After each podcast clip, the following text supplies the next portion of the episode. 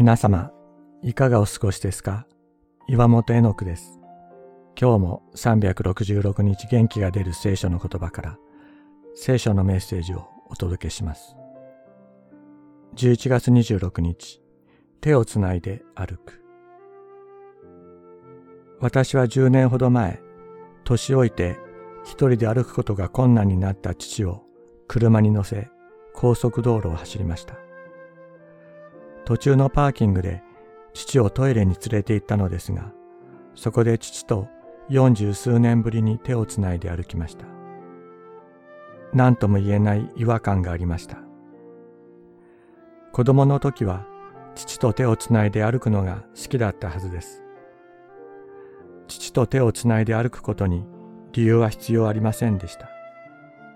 しかし今、父が弱ってしまって私の手を必要としているという理由なしに父と手をつなぐことができなくなっているのです。イエス様は言われました。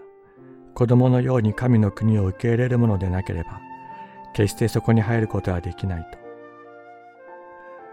本来は神様と共に歩むこと、神様と手をつないで歩くということにも理由はなかったはずです。ただ神様と一緒にいるのが好きだから一緒にいる。それだけだったはずです。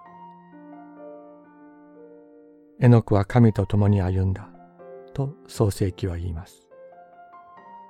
しかし、大人のクリスチャンは信じるための理由を求めます。罪が許されるために信じる。天国に行くために信じる。イエス様との関係が手段になってしまっています。イエス様は理由なしに愛してくださった。こんな私たちを好きで好きで仕方がないとおっしゃってくださっている。私たちに向かって手を差し伸ばしてくださっています。さあ手をつないで一緒に歩いていこうと。この方がどういうお方であるのか後で分かってくる。つないでくださっている手が血に染まっていることに気がつく。泣きながら笑いながら一緒に歩いてくださるお方がいる。つまずく私たちを握って離さないお方がいるのです。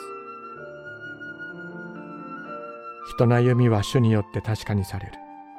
主はその人の道を喜ばれる。その人は倒れても真っ逆さまに倒れはしない。主がその手を支えておられるからだ。詩編37編23から24節